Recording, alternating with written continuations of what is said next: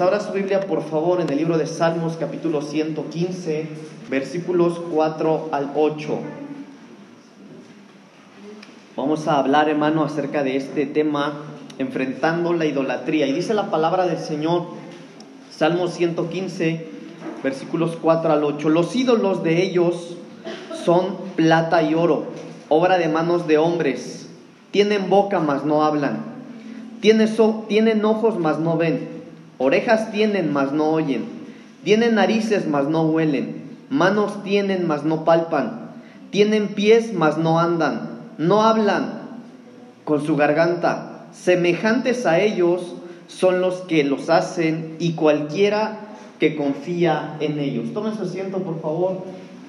Gracias a Dios porque eh, el Señor nos ha permitido ya estar acá, hermano. Me salté un poquito y entramos, pero gracias a Dios porque ya podemos otra vez estar acá en el templo eh, de la manera adecuada, ¿verdad? Teníamos, estábamos haciendo, realizando los cultos de, de, lado, pero creo que así ya estamos más cómodos, ya hay un poquito más de libertad, así es que gloria a Dios por eso, hermanos. Yo quisiera que pudiéramos eh, profundizar un poquito en esta palabra. Cuando nosotros hablamos de la idolatría, hermano, eh, pensamos automáticamente en el catolicismo, ¿verdad? Incluso algunos de ellos se sienten atacados por esta parte de la Biblia. Pero yo quisiera que viéramos, hermano, que habláramos un poquito de la idolatría desde otro ángulo, porque eh, cuando el Señor habla, cuando la palabra del Señor habla acerca de la idolatría, hermano, habla acerca de las características de un ídolo.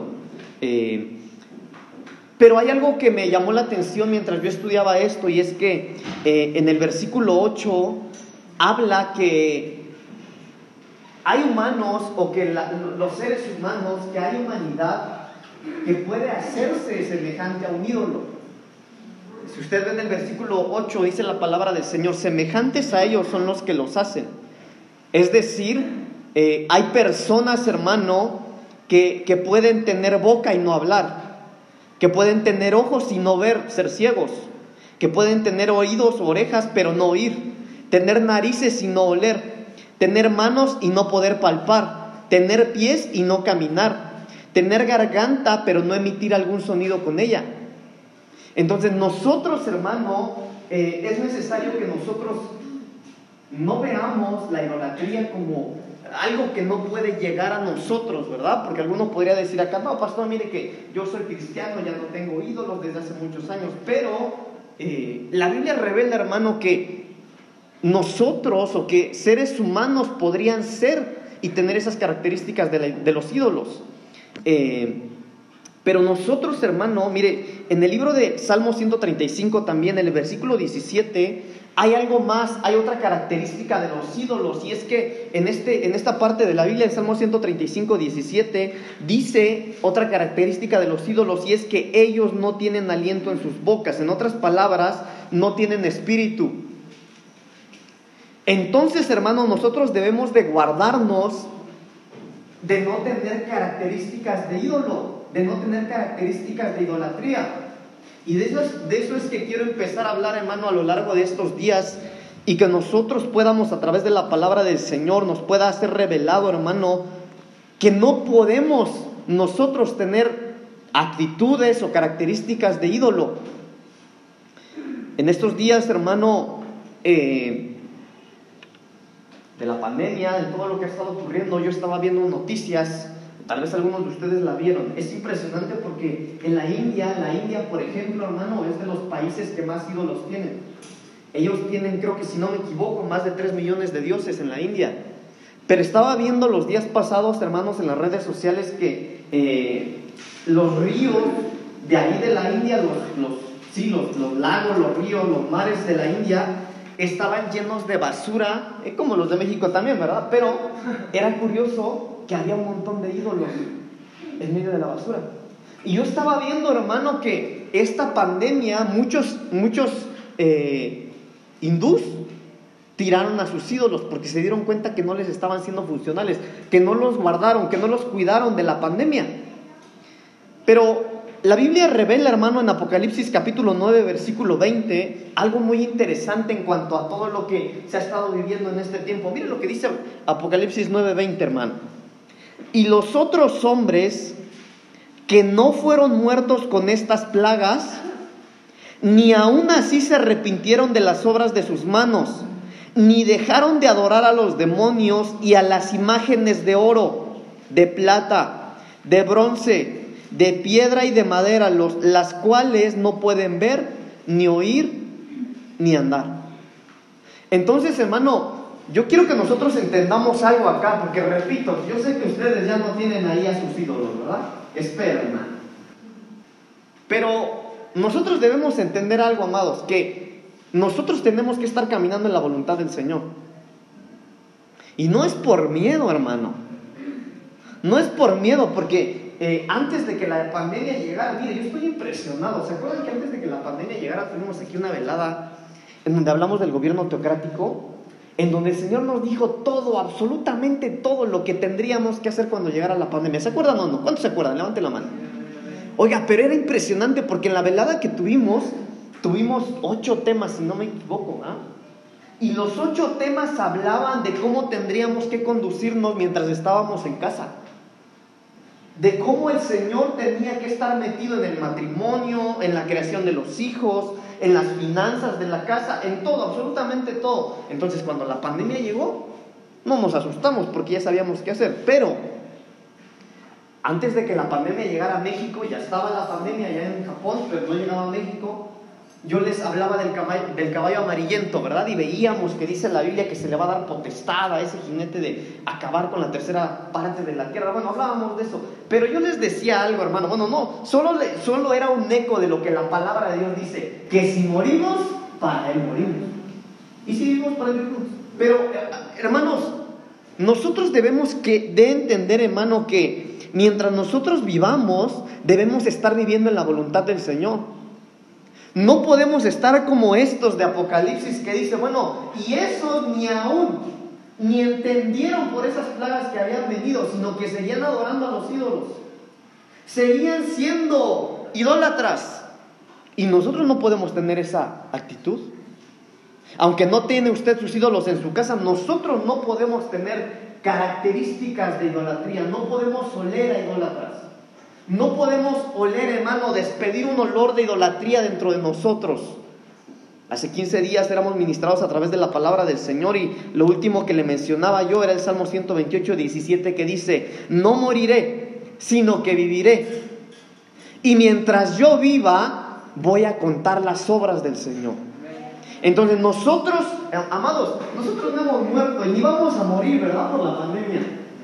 Algún día vamos a morir, claro. Si el Señor no viene, nos vamos a petatear. Pero si el Señor viene, no. Bueno, pero mientras vivamos, hablemos del Señor. No moriré, sino que viviré. Pero mientras viva, yo voy a hablar de las obras del Señor. Yo tengo que hablar de las obras del Señor. ¿Por qué? Porque miren las características de los, ídolos. Número uno, no hablan. Véalo ahí. Bueno, regresemos. Salmo 115, del 4 al 8. Los ídolos de ellos, la, cita base, hermano, ahí vamos a estar trabajando toda esta serie. Salmo 115, del 4 al 8. Los ídolos de ellos son plata y oro, y oro, perdón, obra de manos de hombres. Escuche, tienen boca, mas no hablan por eso nosotros no podemos tener actitudes de idolatría. No moriré, sino que viviré y contaré las obras de Jehová. Entonces había que empezar a ver, hermano,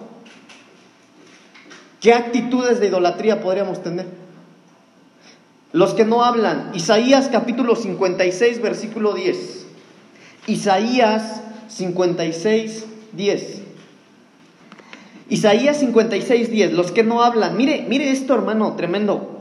Sus atalayas son ciegos, todos ellos ignorantes, todos ellos perros mudos, no pueden ladrar, soñolientos, echados, aman el dormir. Ah, qué fuerte hermano. Pero ¿de quién está hablando aquí? De los siervos. De los atalayas de aquellos que tendrían que estar en las alturas vigilando qué es lo que está ocurriendo con el rebaño. De aquellos, hermano, que están puestos para vigilar todo lo que está ocurriendo, pero la Biblia dice que están dormidos. Y no solo dormidos, perros mudos, dice. Ay, hermano, qué fuerte. Pero podría ser, hermano, que teniendo el mensaje de Dios en nuestro corazón y en nuestra boca, hermano, Dios nos libre, pero podríamos tener una actitud de idolatría. Porque teniendo boca, no hablan. Qué fuerte, ¿verdad? ¿Cómo se llama la serie? Enfrentando la idolatría. Ahora mire, hermano, todo lo que vamos a estar viendo nos va a ser ministrado. Hoy nos va a ser ministrado. Y las otras semanas. Por eso yo necesito, hermano, que nosotros seamos bien sinceros. No levante su mano, ¿verdad? Pero cuando usted empiece a ver aquí las actitudes de la idolatría, hermano, y, y, y, sienta en su corazón que usted necesita ser ministrado ahí, hermano, con todo humildad usted levántese o levante su mano, venga delante del Señor, no delante del hombre, sino delante del Señor y ministre y dígale, Señor, yo no quiero tener esas actitudes. Teniendo boca no hablan, dice. ¿Por qué? ¿Por qué teniendo un mensaje de salvación en nuestros labios no lo hablamos? ¿Por qué teniendo la respuesta, amados, a tantos problemas morales de la sociedad hoy en día no lo hablamos? En Éxodo capítulo 4, versículo 10 en adelante encontramos, hermano, que cuando Dios estaba inaugurando y dando indicaciones a un hombre llamado Moisés, Oiga, la Biblia dice que, que, Dios necesitó 40 años de desierto para preparar a uno que tenía que ser el libertador. Y después de una capacitación de 40 años, cuando Dios lo llama a su servicio, Moisés pone excusas. Éxodo capítulo 4, versículo 10. Entonces dijo Moisés a Jehová, ay Señor, nunca he sido hombre de fácil palabra, ni antes ni desde que tú hablas a tu siervo, porque yo soy tardo en el habla y torpe de lengua. Entonces, escuche esto, hermano. Mire, después de 40 años de preparación, en el día en el que Moisés, hermano, Dios le está dando las indicaciones para ejercer un sacerdocio, su servicio finalmente iba a ser inaugurado, este hombre pone tres excusas. La primera excusa que Moisés pone es, nunca he sido hombre de fácil palabra. La segunda excusa es, soy tardo en el habla. Tercera, soy torpe de lengua. En otras palabras, este hombre pudiendo hablar, no quería hablar. Pero mire, amado, ¿cómo es que nosotros vamos a eliminar el no hablar? Porque ya vimos, ¿verdad? Que la primera característica de los ídolos es que teniendo boca no hablan.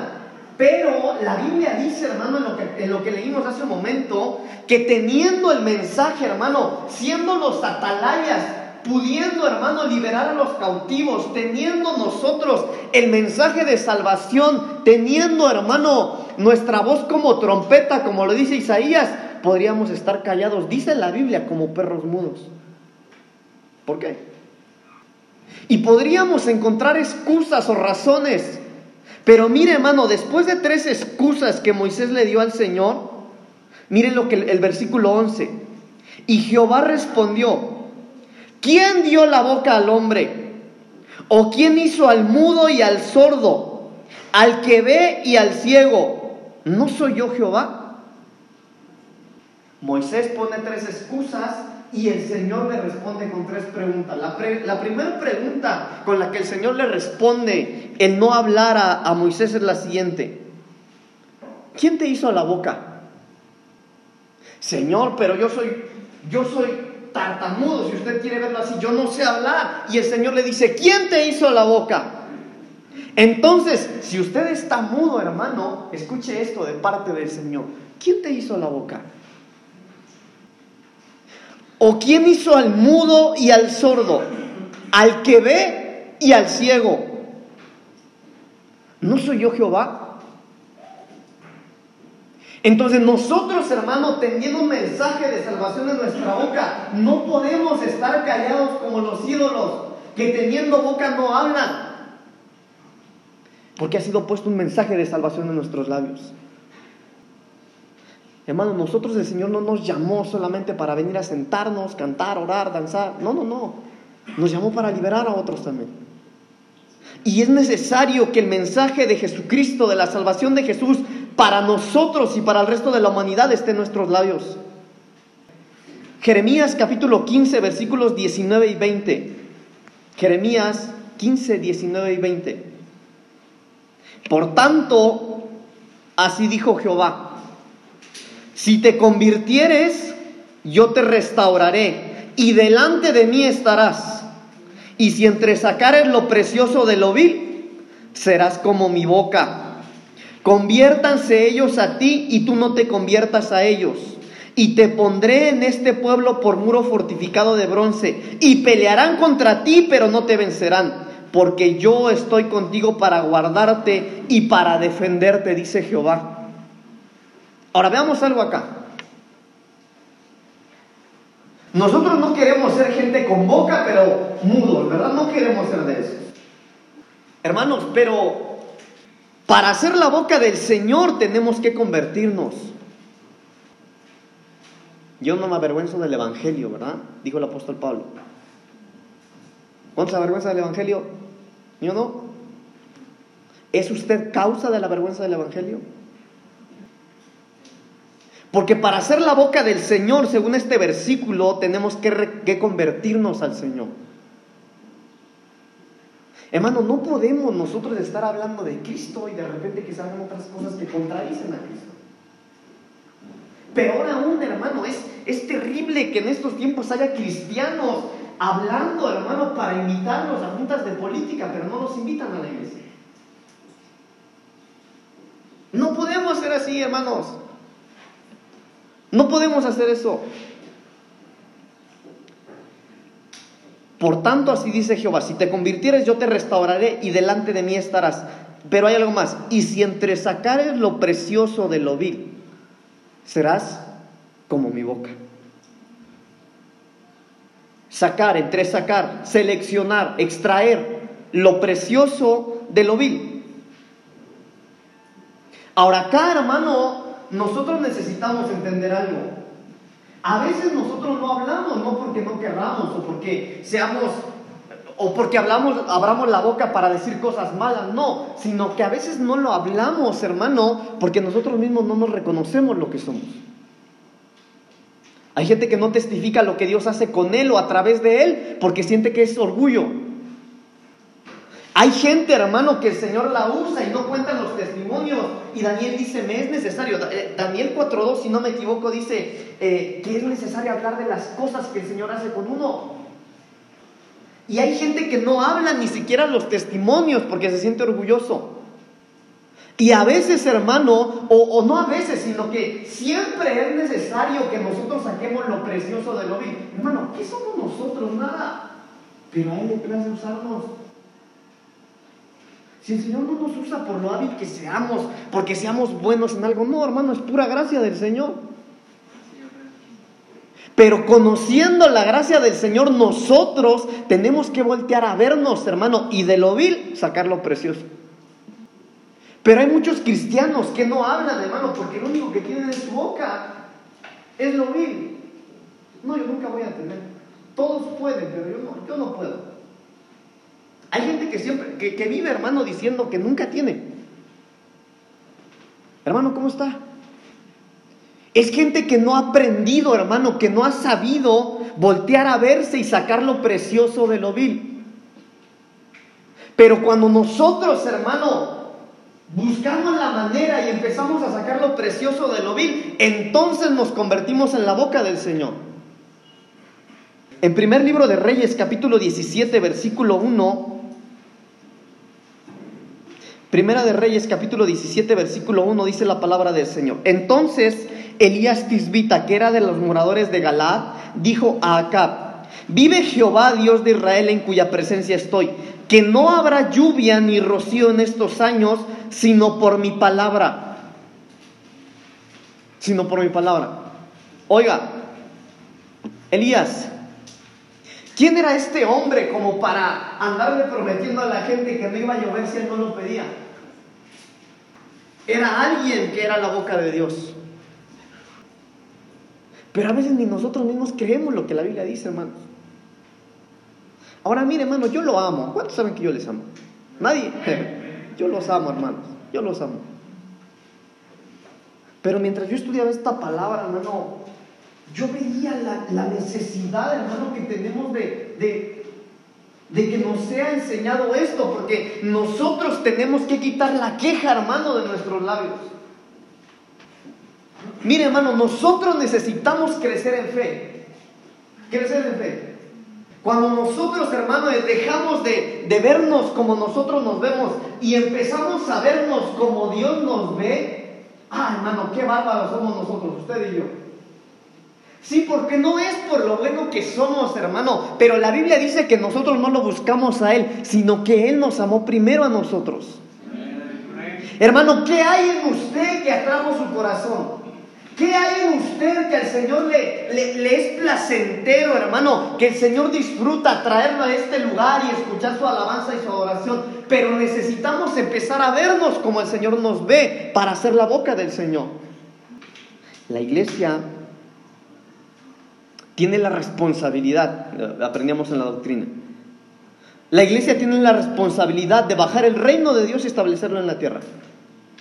Mire, es impresionante porque en la doctrina aprendíamos en el libro de Mateo que es la tierra la que gobierna el cielo, hermanos.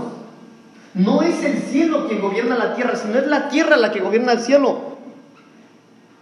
En, en la doctrina, hermano, no me acuerdo ahorita del versículo, pero en la doctrina que leíamos, veíamos que dice que lo que atáramos en la tierra sería atado en los cielos y que lo que desatáramos acá en la tierra sería desatado en los cielos. Y que lo que pidiéramos en unidad acá en la tierra, hermano, sería respondido desde los cielos. En otras palabras, cuando nosotros tenemos una identidad, hermano, y nos vemos, no como nos vemos nosotros, sino como el Señor nos ve, entonces, hermanos amados, nos convertimos en la boca de Dios y establecemos el reino de Dios en la tierra. Pero necesitamos quitar la queja. Necesitamos empezar a vernos como el Señor nos ve. Déjeme avanzar un poquito, hermano. En el segundo libro de Crónicas, capítulo 18,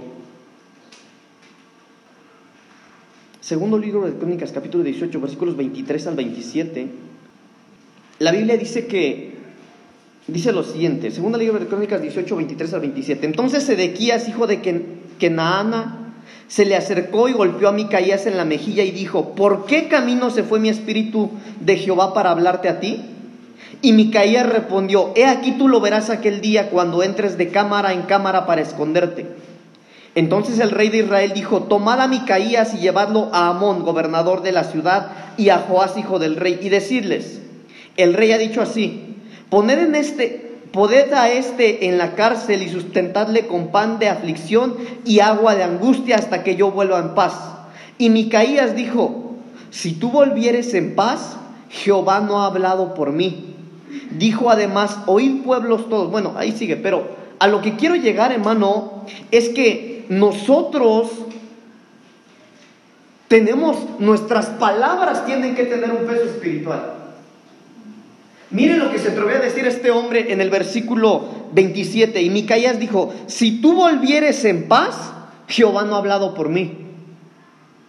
Hermano, nosotros tenemos que ser cristianos auténticos. Si la Biblia lo dice, así es, punto. No, pero es que a mí me enseñaron, no importa lo que te enseñaron, importa lo que la Biblia dice. Es que siempre se ha hecho así, eso tampoco importa, importa lo que la Biblia dice. Y en nuestra boca, hermanos, tiene que estar la palabra del Señor.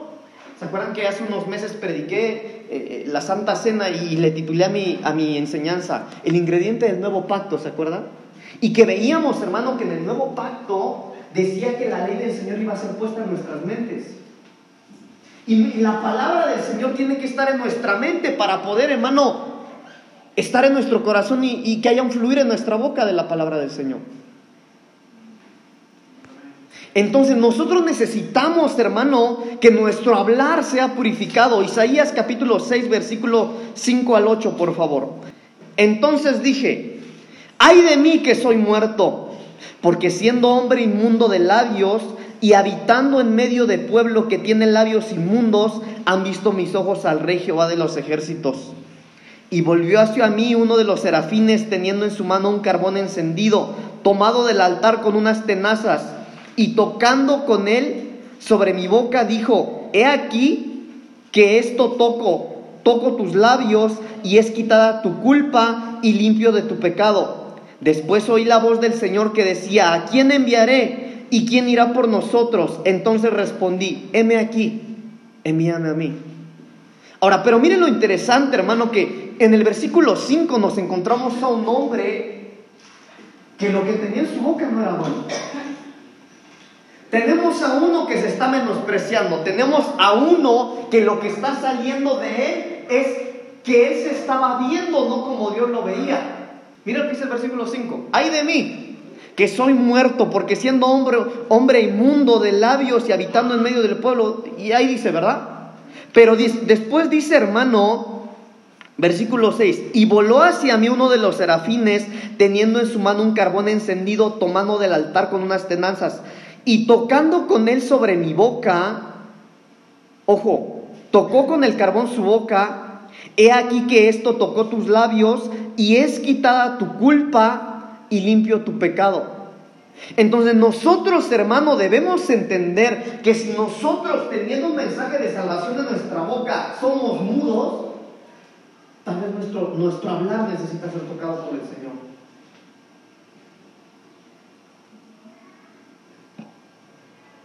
Tal vez nuestro hablar, hermano, necesita ser tocado por el fuego del Señor. Porque nosotros no podemos ser cristianos que tenemos un Dios que todo lo tiene, que es rey, oiga, que, que Él es dueño de todo. Y nosotros no tener nada. Mira, hasta el mundo lo dice. El mundo dice que la pobreza, que la riqueza, perdón, empieza desde la mente. Porque nosotros, hermano, tenemos que entender, hermano, que Dios está en control de lo que somos nosotros. Pero a veces, hermanos, nosotros no creemos en el Dios del que hemos escuchado. Y por eso Job decía, de oídas te había oído, mas ahora mis ojos te ven. Pero muchos, hermanos, que teniendo una palabra, hermano, que puede convertir a aquellos que están en problemas, hermano, cuando nos la guardamos, es porque tal vez, hermano, nuestra boca no ha sido tocada por el Señor. Y tal vez solamente hay culpa. Los que no ven, teniendo ojos, no ven. La segunda característica. Evangelio de Marcos capítulo 8, versículo 18, dice la palabra del Señor. Teniendo ojos, no veis. Y teniendo oídos, no oís y no recordáis. Pero esto está impresionante, hermano. Mire, nosotros les mencionaba hace un momento, ¿verdad? Empezamos a hablar con la boca, empezamos a hablar de no estar mudos, porque por algo el Señor nos dio boca. Pero necesitamos empezar a ver cómo el Señor nos ve. Y me llama la atención, hermano, que en esta parte, en el Evangelio de Marcos 8, ahí en lo que acabo de leer, Jesús les dice esto, hermano, y les pregunta, ¿teniendo ojos no ven? ¿No ven? Teniendo oídos no oyen y no, no, no. ¿Cómo es posible? Pero me llama la atención de algo, hermano, porque en el versículo 19, en esa reprensión del Señor Jesús, les estaba hablando de que ellos no veían los milagros. Mire, versículo 19. Desde el 18, teniendo ojos no veis y teniendo oídos no oís y no recordáis. ¿No recordáis cuando partí los cinco panes entre los cinco mil? ¿Cuántas estas llenas de los pedazos recogiste? Y ellos dijeron, doce. Y cuando los siete panes entre cuatro mil, ¿cuántas canastas llenas de los pedazos recogiste? Y ellos dijeron siete. Y les dijo, ¿cómo? ¿Aún no entienden? Ahora, lo que quiero llevarlo, hermano, es que el Señor Jesús estaba hablándole a gente que teniendo ojos no veía.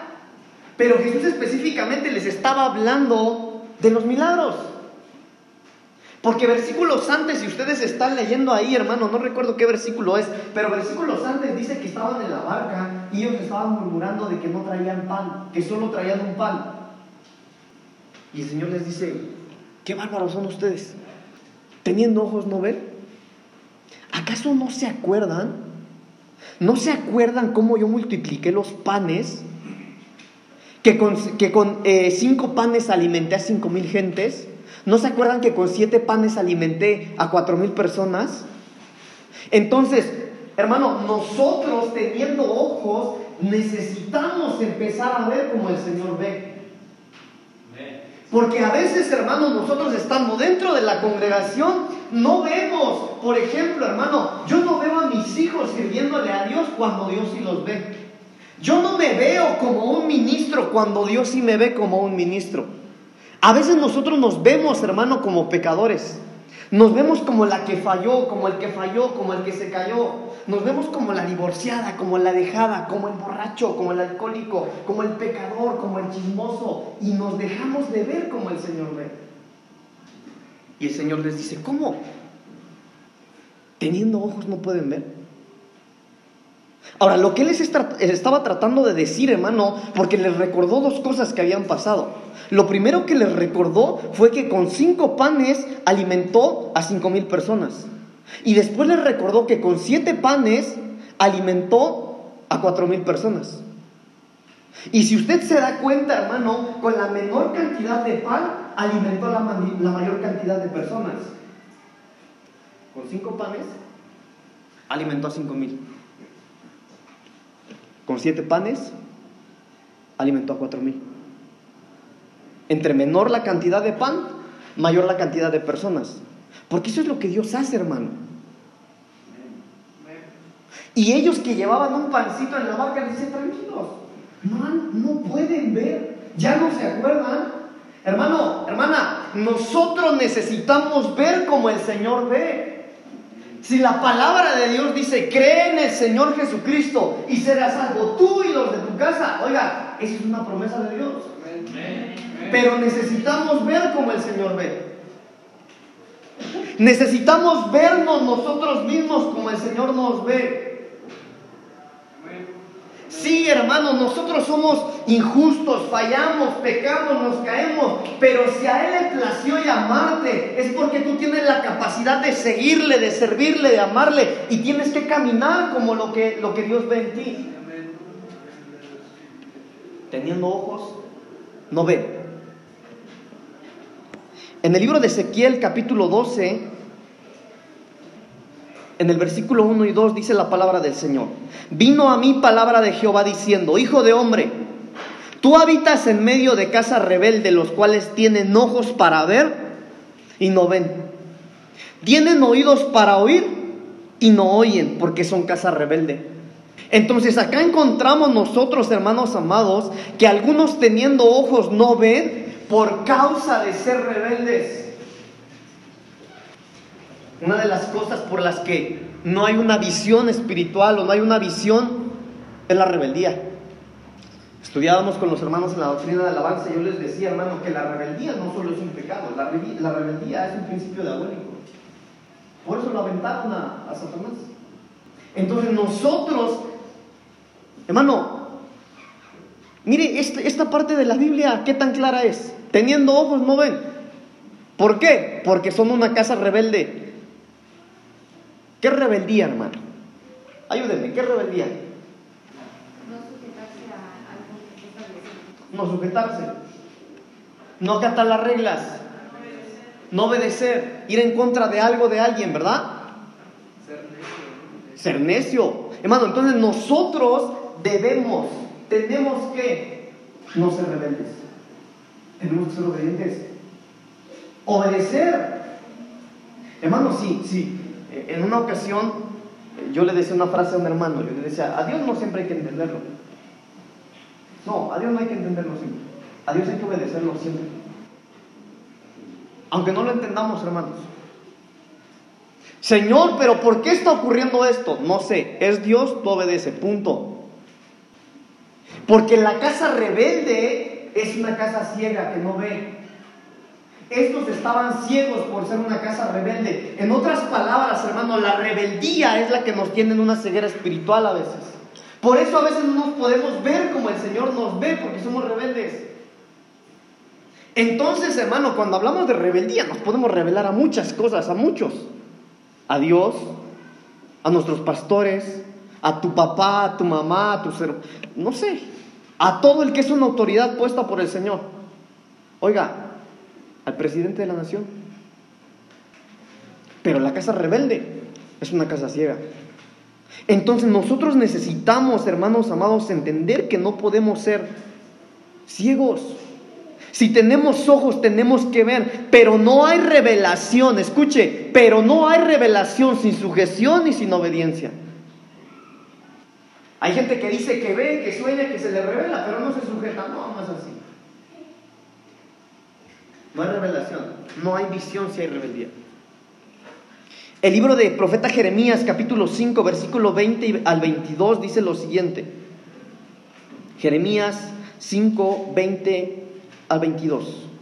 Anunciad esto en la casa de Jacob y haced que esto se oiga en Judá diciendo, oíd ahora esto pueblo necio y sin corazón, que tiene ojos y no ve, que tiene oídos y no oye. A mí no temeréis, dice Jehová, no os amedrentaréis ante mí que puse arena por término al mar por ordenación eterna, la cual no quebrantará. Se levantarán tempestades, mas no prevalecerán. Bramarán sus ondas, mas no lo pasarán. Jeremías 5, 20 al 22. Pero me llama la atención algo, hermano, que aquí vemos que hay otro, otra nación, hermano, que tiene ojos y no ve por ser necia y sin corazón. Entonces la rebeldía, hermano, es necedad. La rebeldía, hermano, es no tener el corazón, es no tener esa sintonía. En la mañana hablábamos de la bondad. Entonces la ceguera, hermano, es producida a veces por la necedad y por la rebeldía. Pero a esto quería llegar. El libro del profeta Isaías, el que es el Antiguo Testamento, en el versículo 61, 1 y 2, capítulo 61, versículos 1 y 2, dice algo, hermano, que también está en el Nuevo Testamento, pero algo cambia cuando llegamos al Nuevo Testamento. Mire, Isaías capítulo 61, versículos 1 y 2. El Espíritu de Jehová el Señor está sobre mí, porque me ungió Jehová, me ha enviado a predicar buenas nuevas a los abatidos, a vendar a los quebrantados de corazón, a publicar libertad a los cautivos y a los presos, apertura de la cárcel. Y termina, a proclamar el año de la buena voluntad de Jehová y el día de la venganza de Dios nuestro, a consolar a todos los enlutados. Bueno, ahí termino. Y esto mismo, hermanos, está también en el Nuevo Testamento, pero cuando está en el Nuevo Testamento, algo cambia. Mire lo que cambia. Evangelio de Lucas capítulo 4, versículo 18. Lucas 4, 18. Ahora, solo le voy a dar las diferencias, hermano, pero usted lo puede leer ahí. En Isaías dice a predicar las buenas nuevas a los abatidos. En Lucas dice para dar buenas nuevas a los pobres. En Isaías dice a vendar a los quebrantados de corazón. En Lucas dice a sanar a los quebrantados de corazón. En Isaías dice a publicar libertad a los cautivos. Pero en el Nuevo Testamento dice a pregonar libertad a los cautivos y dar vista a los ciegos. Entonces nosotros debemos entender, hermanos amados, que en este nuevo pacto el Señor también murió en la cruz para que nosotros podamos ver, para que teniendo ojos veamos, para que teniendo ojos, hermano, podamos ver, vernos como Él nos ve, como Él nos ve. Entonces hablemos un poquito de la recuperación de la vista. Libro de Hechos, capítulo 22, versículos 12 y 13. Entonces uno llamado Ananías, varón piadoso según la ley que tenía buen testimonio de todos los judíos que allí moraban, vino a mí acercándose. Me dijo, hermano Saulo, recibe la vista. Y yo en aquella misma hora recobré la vista y lo miré. Entonces, ¿cómo fue la recuperación de la vista para este hombre ministrándose? Nuestra vista espiritual, hermanos, si nosotros estamos ciegos, si vemos que todos ven y están persiguiendo una visión, pero a mí me cuesta entender como que hay algo que no, no estoy conforme, venga y ministrese. Porque nosotros como autoridades puestas por el Señor, hermano, en una administración, escuche esto, en una administración tus escamas pueden caer para que puedas empezar a ver. Para eso nos eligió el Señor. Oiga, para esto en el nuevo pacto Jesucristo agregó que los, los ciegos puedan ver. Y este hombre recuperó la vista acercándose a los ministros. En el Evangelio de Lucas capítulo 18, versículo 40 en adelante, hay algo maravilloso, hermano. Lucas 18, 40 en adelante. Jesús entonces deteniéndose, mandó traerle a su presencia. Y cuando llegó le preguntó diciendo, ¿qué quieres que te haga? Y él le dijo, Señor, que reciba la vista. Jesús le dijo, recíbela, tu fe te ha salvado. Y luego vio y le seguía glorificando a Dios. Y todo el pueblo cuando vio aquello dio alabanza a Dios. Entonces, hermanos amados, la fe detona la visión también. Cuando nosotros, hermano, tenemos fe, ¿fe en qué? En el Señor. Mire, nosotros somos gente de fe. Todos los que estamos acá somos gente de fe, porque si usted no tuviera fe en que Dios está aquí, ¿qué hace aquí? Nosotros somos gente de fe. Pero a veces, hermano, tenemos fe como para que nos conviene, ¿no? Yo luego les pongo un ejemplo. A ver, hermanos, ¿cuántos saben que Dios sana? Amén, pastor. Dios sana un dolor de cabeza, amén. Dios sana un cuerpo cortado, amén. Dios sana una, una, torcedura, amén. Dios sana cáncer, mm. Uy, hay, que orar mucho. No, hay que ayunar un montón. Entonces a veces tenemos fe en lo que queremos. Pero este recuperó la vista por su fe. Por eso, hermano, mire, como Bartimeo cada vez que venimos acá a la casa del Señor. La Biblia dice que el Señor, hermano, se mueve en medio de la alabanza de, Israel, de su pueblo, mientras usted canta y alaba. Por eso cuando venga, cada vez que usted venga al culto, hermano, mire, nosotros tendríamos que estar como Bartimeo. Ah, Oiga, Jesús pasa por acá cada vez que le hacemos culto. ¿Cuál es la actitud que usted tiene? ¿Cómo canta? ¿Cómo adora? ¿Será, hermano, que usted tiene fe? Porque el que tiene fe, hermano. ¿Cómo cree usted que gritaba Bartimeo? Entonces nosotros debemos tener fe, hermanos. Y si alguno no está viendo, hermanos amados, si alguno no está viendo, tiene que tener fe. Pero no solo tenerla. Aquel que tiene fe, mire, Bartimeo tenía fe. Bartimeo tenía fe, hermano, en que aquel que iba pasando podía darle la vista y por eso no solo se quedó con su fe, él expresaba y gritaba, Jesús, hijo de David. Lo gritaba porque tenía fe. Pero no hay que quedarnos con la fe guardada. Por eso cada vez que nosotros venimos a la iglesia, hermano, pidámosle al Señor y digámosle, Señor, yo quiero recuperar la vista.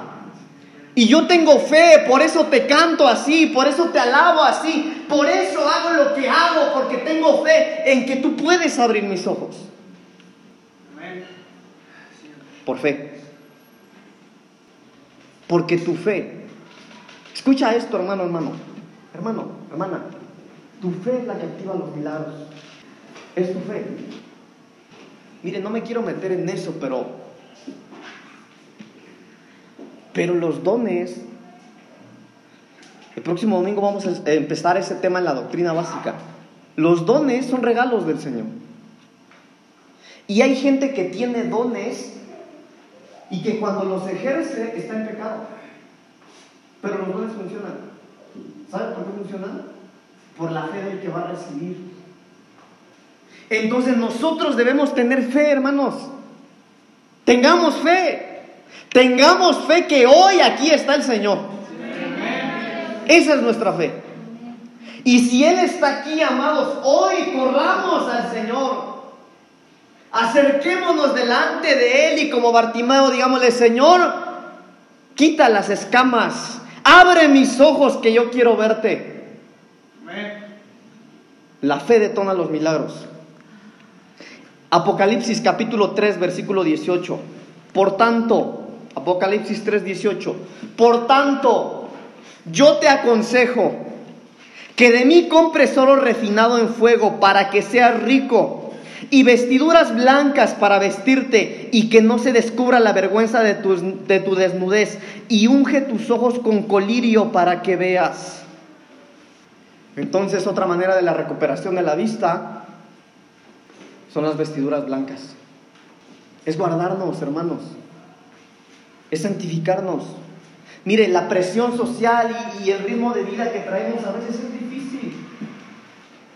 Pero vale la pena guardarse para el Señor. Vale la pena, hermano, batallar contra el mundo, contra la carne, contra el enemigo. Sí vale la pena guardarse. Vale la pena. Porque eso quita la ceguera. Pero, aparte de las vestiduras blancas, dice, para que seas rico y vestiduras blancas para vestirte y que no se descubra la vergüenza de tu desnudez, la cobertura. Usted tiene que estar bajo una cobertura, hermano. Usted tiene que estar bajo la cobertura de la casa. No, yo voy a esa iglesia porque no tengo dónde ir, pero yo no estoy de acuerdo a lo que se predica ahí. Váyase de la iglesia, hermano. No tiene nada que hacer aquí. Pero cuando hay alguien que está bajo una cobertura, hermano, bajo unas vestiduras, oiga, puede ver. Puede ver. Evangelio de Juan, capítulo 9, versículos 6 y 7. Y por último, el versículo 24 y 25. Dice la palabra del Señor. Dicho esto, escupió en tierra e hizo lodo con la saliva y untó con el lodo los ojos del ciego y le dijo, ve, ve a lavarte en el estanque de Siloé, que traducido es enviado. Fue entonces y se lavó y regresó viendo. Ahora, en esta parte de la Biblia, la Biblia dice, hermano, que Jesús andaba ahí, por ahí, y que se encontró un hombre que era ciego también. Cuando usted lee el contexto de esto que acabo de leer, la Biblia dice que ese día era un día de reposo. En el día de reposo no se podía hacer nada. Pero Jesús encontró un ciego, escupió en tierra, hizo lodo y se lo untó en los ojos al ciego y le dio una instrucción. Ve al estanque de Siloé y lávate. El versículo 24 y 25 dice algo interesante. Entonces volvieron a llamar al hombre que había sido ciego y le dijeron, da gloria a Dios, nosotros sabemos que ese hombre es pecador. Entonces él respondió y dijo, si es pecador, no lo sé. Pero una cosa sé, que habiendo yo sido ciego, ahora veo. A lo que lo quiero llevar es a lo siguiente. Un ciego, el ciego del estanque de Siloé, así es conocido. Y la Biblia dice, hermano, que este hombre, mire, mire, analicemos un poquito la ceguera. La gente ciega es engañada. La gente ciega es robada. La gente ciega vive en pobreza. Estoy hablando de una manera literal. Porque a un ciego es fácil robarle. A un ciego es fácil engañarle. Un ciego es muy difícil que tenga buenas finanzas porque es pobre a causa de su ceguera. Pero un día este ciego se encuentra con Jesucristo, el Hijo de Dios. El día de reposo. El día en el que según hermano los fariseos nadie podía hacer nada, pero Jesús escupe en tierra, le pone una cataplasma y le dice, ahora ve y lávate en el estanque de Siloé. Siloé quiere decir enviados. Y enviados son los ministros primarios. En otras palabras, el Señor le dijo, yo creo la cataplasma, ve y lávate con los ministros. Y la Biblia dice, hermano, que este hombre sanó, fue al estanque, alguien lo tuvo que llevar, porque no podía ir solo, alguien lo dirigió, lo dirigió, lo llevó al estanque, y una vez que se lavó, hermano, empezó a ver. Y la Biblia dice que en el día de reposo este hombre empezó a ver. Y cuando él empezó a ver, le dijeron, bueno, ¿y quién te sanó? ¿Cómo no vas a hacer? ¿Y cómo quieren que yo sepa si yo era así? Bueno, es que hoy es día de reposo. Ese hombre que te sanó es un pecador. Porque él no puede hacerlo porque es día de reposo. Y aquel que era ciego, mire cómo respondió. Si es pecador, no lo sé. Lo único que yo sé es que yo antes era ciego y ahora veo. Entonces nosotros, hermano, es necesario que nos apeguemos tanto, tanto al Señor, que podamos empezar a ver. Que podamos, hermano, decir como Job, Señor, de oídas te había oído. Yo vivía de los testimonios que contaban, vivía de las predicaciones que escuchaba, oía, Señor, a mis pastores, a los hermanos, pero ahora son mis experiencias. Ya no es de oídas, ahora puedo verte. Termino. Evangelio de Mateo, capítulo 15, versículos 29 al 31. Pasó Jesús de ahí y vino junto al mar de Galilea. Escuche. Y subiendo al monte se sentó ahí. Y se le acercó mucha gente que traía consigo acojos, ciegos, mudos, mancos y otros muchos enfermos y los pusieron a los pies de Jesús y los sanó. De manera que la multitud se maravillaba viendo a los mudos hablar, a los mancos sanados, a los cojos andar y a los ciegos ver, y glorificaban al Dios de Israel. Ciegos, ciegos ser sanados, gente que recuperaba la vista subiendo al monte donde Jesús estaba sentado. Si usted quiere recuperar la vista, necesita subir al monte. Necesitamos, hermanos, subir al monte donde está el Señor. Oh, hermano, qué maravilloso sería que hoy, hermano, no para mañana, sino que hoy usted y yo tomáramos la decisión de subir al monte y, y en ese monte, hermano, encontrarnos con el amado de nuestra alma y recuperar la vista. Algunos están tan ciegos que no ven la necesidad de hacerlo. Algunos están tan ciegos, hermano, que están dispuestos a morir con la ceguera espiritual que cargan. El problema no es que están ciegos, el problema es que hay gente que está dispuesta a morir así. Pero yo quiero invitarle hoy a que tomemos la decisión. Y esto no es una emoción del alma, hermano, esto es una decisión de vida de que tomemos la decisión hoy, hermano, porque ahorita vamos a orar y vamos a salir del templo, pero ¿qué vas a hacer a lo largo del día? ¿Qué vas a hacer cuando caiga la noche, hermano? Te vas a dormir como cualquier día, pero tienes la opción de subir al monte. Ahí donde el Señor está, donde tú lo puedes encontrar, ahí donde el Señor está sentado y tú puedes encontrarte con el amado y pasar tiempos de amores con Él y poder recuperar vista. Póngase de pie, por favor.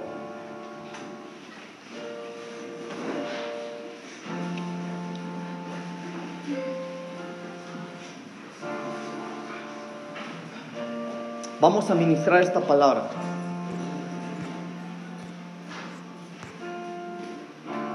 Los ídolos de ellos son plata y oro, obra de manos de hombres. Tienen boca, mas no hablan. Tienen ojos, mas no ven. Cierre sus ojitos, por favor. En esta tarde vamos a acercarnos al Señor. Él está aquí en medio de nosotros. Y con toda sinceridad, hermano, con toda honestidad, con toda transparencia delante del Señor, acerquémonos a Él y digámosle, Señor, yo no quiero ser un perro mudo. Señor, yo quiero ser una atalaya. Señor, yo quiero levantar mi voz como una trompeta para alertar, Señor, del peligro del enemigo. Vamos, hable con el Señor, hermano, hable con el Señor.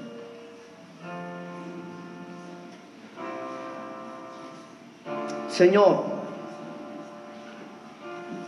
yo quiero usar mi boca para hablar tu palabra, Yo no quiero permanecer mudo, Señor, a todo lo que está ocurriendo en este mundo. Yo quiero abrir mi boca, Señor. Señor, yo quiero que cuando mi boca se abra, Señor, tu voz sea oída a través de la mía, oh Dios. Yo quiero, Señor, hacer la función de una atalaya. Estar velando, Señor, por los que tú has puesto bajo mi cargo. Estar alerta, Señor, para el enemigo, para la cercanía del enemigo. Ayúdanos, Señor. Desata, Señor, las lenguas ahora en el nombre de Jesús. Desata las cuerdas bucales para gloria de tu nombre. Señor, que cada vez que uno de tus hijos y de tus hijas hable, Señor, de tu palabra, se rompan las cadenas, se desaten los cautivos, se liberen los presos en el nombre de Jesús.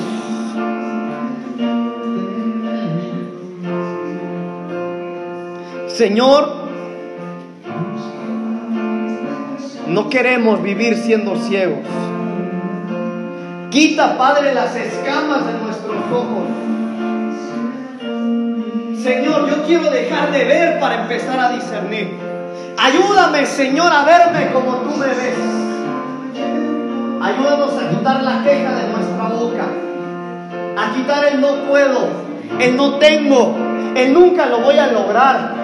Señor, ayúdanos a entender que no es por lo que somos, es por lo que tú has visto en nosotros, Señor.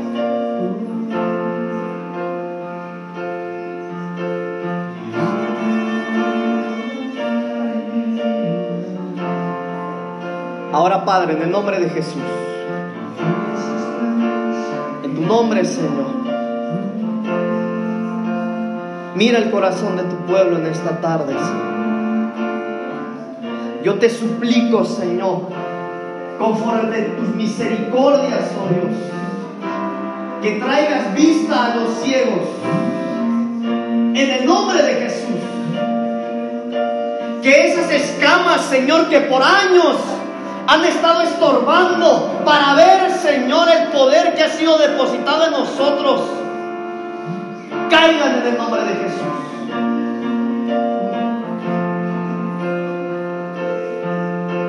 Que esa lengua enredada ahora en el nombre de Jesús sea desatada, Señor, para proclamar las grandezas de tu nombre. Ahora en el nombre de Jesús. Que cada vez que tus hijos hablen, Señor, sea derramada tu gloria sobre ellos. Que los cielos se abran, Señor. Y que la palabra que tú envías a través de ellos cumpla, Señor, su objetivo en el nombre de Jesús.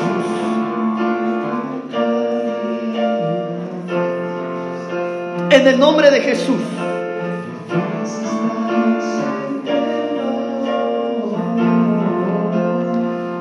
Hoy, Padre, en el nombre que es sobre todo nombre, son desatadas las lenguas para gloria tuya, Señor. Toda mudez, toda afonía, todo mutismo es desarraigado, Señor, con el fuego de tu Espíritu Santo.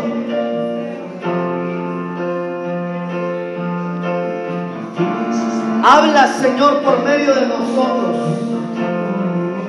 Señor, somos atalayas. Señor, somos voz tuya. Somos tu voz, Señor. Hemos de proclamar, Señor, el mensaje necesario para estos tiempos, para tu gloria. En el nombre de Jesús. En el nombre de Jesús. Amén y amén.